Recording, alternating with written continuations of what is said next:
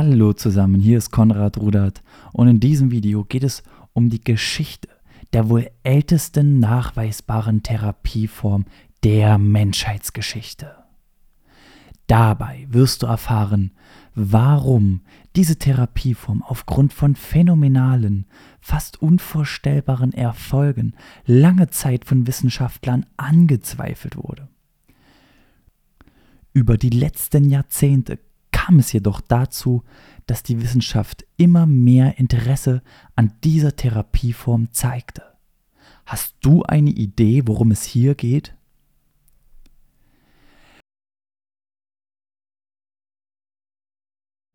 Es geht nun um die Geschichte der Hypnose.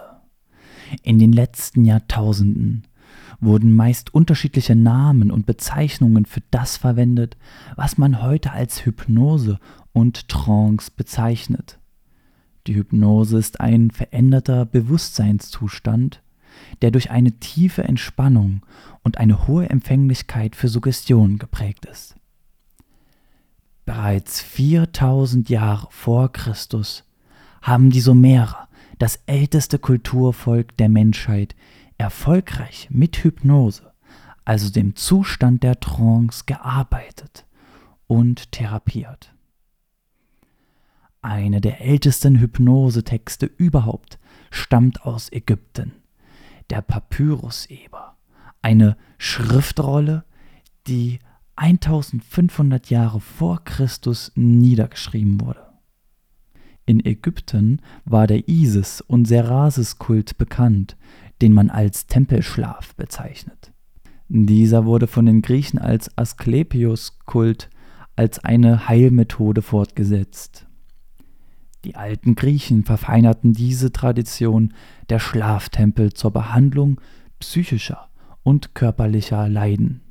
Dazu nutzten Mönche einen leichten Schlafzustand der Patienten und gaben ihnen währenddessen positive Suggestionen.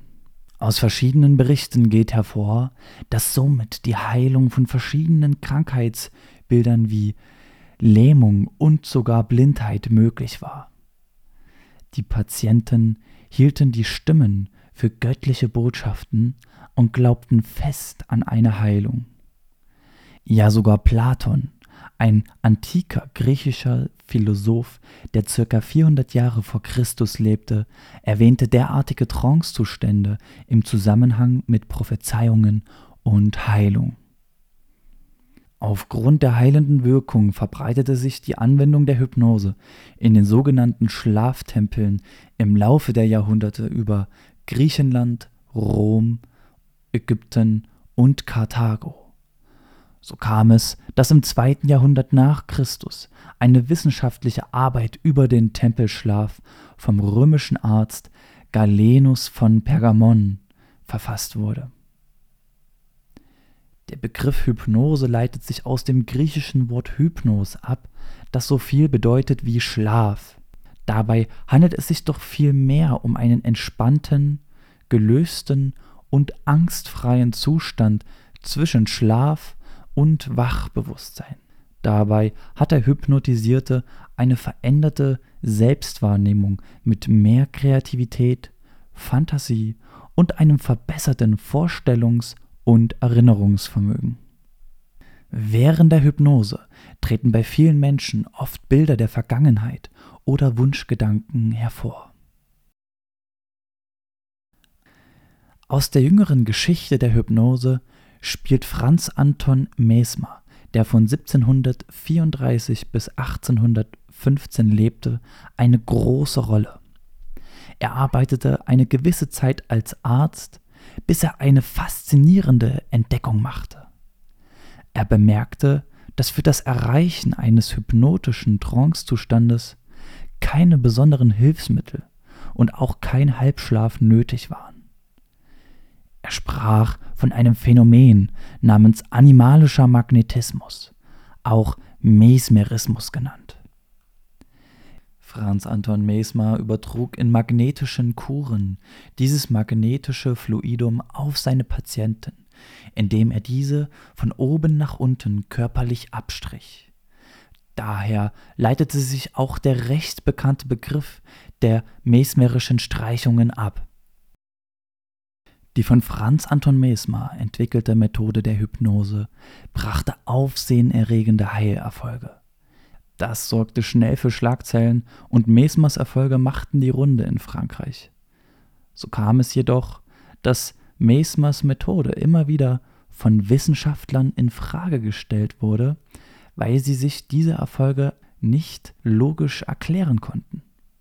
Trotz dieser Hürden wollten sogar Ludwig XVI., also der König Frankreichs, und Marie Antoinette für eine stolze Summe von Franz Anton Mesmer behandelt werden. Mesmer ging es vielmehr um die Anerkennung seiner Methode als um das Geld. Ein weiterer wichtiger Vertreter der heutigen Suggestionslehre war der bekannte portugiesische Abbé Faria, der von 1756 bis 1819 lebte. Er hatte hypnotische Trancezustände in Indien studiert und war der Überzeugung, dass man keinerlei magnetisches Fluidum benötige, um einen Trancezustand zu erreichen. Er glaubte ausschließlich an die Wirkung des Wortes und der Suggestion. Die Weiterentwicklung der seriösen und wissenschaftlich fundierten Hypnose hat ein schottischer Chirurg und Hypnoseforscher namens James Braid vorangetrieben. Er lebte von 1795 bis 1860 und wollte der Hypnose wissenschaftlich auf den Grund gehen und sich neutral mit ihr beschäftigen. Mehrere Personen aus seinem Familienkreis mussten für die Experimente herhalten, bis er eindeutige Beweise für die Wirksamkeit der Hypnose erhielt. Braid führte unter anderem Augenoperationen unter hypnotisch erzeugter Anästhesie durch. Eine Anästhesie ist in der Medizin ein Zustand der Empfindungslosigkeit. Man verwendete die hypnotisch erzeugte Anästhesie bis zur Entdeckung von den Narkosemitteln Äther und Chloroform. Somit war Hypnose bis zur Entdeckung des Lachgases eine der wenigen Möglichkeiten zur Durchführung schmerzfreier Operationen. Bis zum 19. Jahrhundert, der Entwicklung der Psychoanalyse von Sigmund Freud, galt die Hypnose als einzige Form der Psychotherapie. Der Begriff Hypnose wurde durch James Braid geschaffen, weil er durch die Fixierung der Augen auf einen Gegenstand die Müdigkeit hervorrief und daraus einen schlafähnlichen Zustand ableitete. Wie zuvor erwähnt, leitet sich das Wort Hypnose aus dem griechischen Wort Hypnos ab, das so viel wie Schlaf heißt. James Braid veröffentlichte seine Erfolge in einem Buch, das im Jahr 1843 in England erschien. Leider erntete Braid zu dieser Zeit nur den Spott seiner Kollegen, die auf ihre schulmedizinische Lehre beharrten und andere Heilmethoden keinen Raum ließen. Kurz vor seinem Tod änderte Braid seine Meinung und erklärte die Hypnose als Konzentration der Aufmerksamkeit und Erhöhung der Einbildungskraft und wollte die Hypnose in Monoideismus umbenennen. Doch bis zu diesem Zeitpunkt hatte sich der Begriff Hypnose fest etabliert. Eine weitere wichtige Person ist der Pariser Arzt Ambroise Auguste Libold. Er ließ sich von dem Zweifel an der Wirksamkeit der Hypnose nicht beirren und überprüfte die Ergebnisse Braids und konnte sie bestätigen. Auch er veröffentlichte seine Ergebnisse im Jahr 1866 erschienenen Buch und erntete genau wie Braid viel Ungläubigkeit und Spott. Erst viele Jahre später nahm sich der französische Internist und Neurologe Hippolyte Bernheim von der Universität Nancy seines Buches an und schenkte ihm die gebührende Aufmerksamkeit. Er beschäftigte sich intensiv mit den hypnotischen Phänomenen und veröffentlichte seinerseits im Jahr 1800 86 darüber ein Buch. Mittlerweile gewann die Hypnose durch eine derartige wissenschaftliche Anerkennung mehr und mehr an Bedeutung und wurde sogar offiziell in der medizinischen Klinik in Nancy für vielerlei Leiden erfolgreich eingesetzt Gemeinsam mit Liebold schuf Professor Bernheim die sogenannte Schule von Nancy und begründete damit den Beginn der wissenschaftlichen Anwendung der Hypnose. Ein Schüler dieser Lehre war unter anderem auch Sigmund Freud, dem Begründer der Psychoanalyse. Sigmund Freud war von der Hypnose fasziniert und reiste oft nach Frankreich, um sich dort unterweisen zu lassen. Parallel zur Schule von Nancy arbeiteten berühmte Ärzte wie Auguste Forel, Émile Coué und Charles Baudouin an der Erforschung der Hypnose. Émile Coué, der von 1857 bis 1926 lebte, war es, der die Lehre von der Autosuggestion entwickelt und zu Recht behauptete, dass jede Hypnose auch eine Selbsthypnose sei, wobei der Hypnotiseur nur eine sehr starke Vorstellungskraft im Patienten hervorrief. Er prägte wirksame Suggestionen wie zum Beispiel Mir geht es von Tag zu Tag in jeder Hinsicht besser und besser. Im starken Gegensatz zur Schule von Nancy stand Joe Martin Charcot, der Oberarzt an der Heilanstalt Salpêtrière in Paris.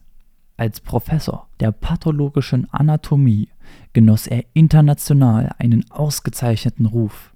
Sein Wort hatte großes Gewicht und begeisterte neben Sigmund Freud auch andere große Geister der damaligen Zeit.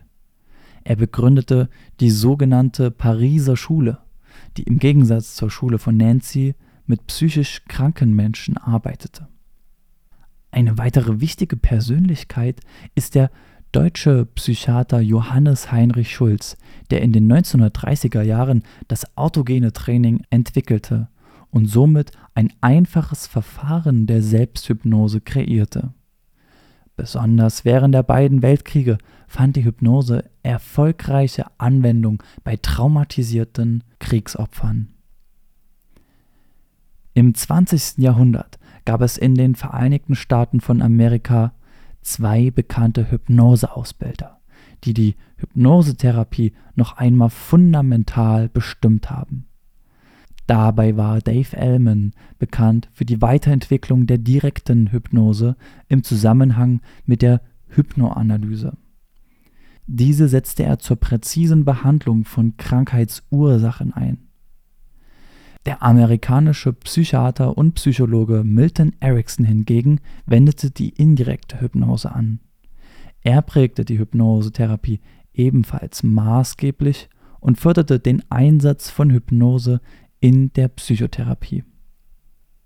So kam es im Jahr 1955, dass die britische Ärztegesellschaft die Hypnose als wirksame Therapie anerkannte und drei Jahre später schloss sich die amerikanische Ärztegesellschaft an. In Deutschland hingegen hat man erst 50 Jahre später eine Entscheidung getroffen.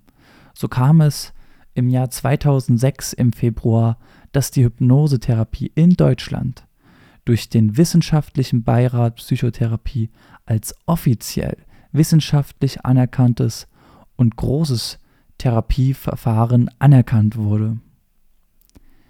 In den letzten 20 Jahren hat sich die Forschung zur Hypnose enorm weiterentwickelt. So wurde in klinischen Studien die Wirksamkeit der Hypnose im medizinischen Bereich, wie zum Beispiel der Beeinflussung des Immunsystems, belegt. Aktuell wenden sich immer mehr und mehr Menschen zu natürlichen Heilmethoden hin und somit steigt auch das Interesse an der Hypnose.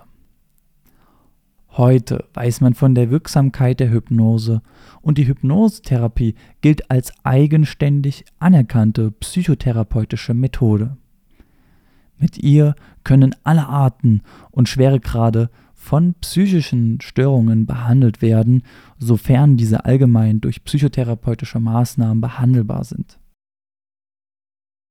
Wenn dir diese Geschichte der Hypnose gefallen hat und du nun dazu beitragen möchtest, dass auch deine Freunde über die Geschichte der wohl ältesten Therapieform der Menschheitsgeschichte erfahren, dann teile bitte dieses Video.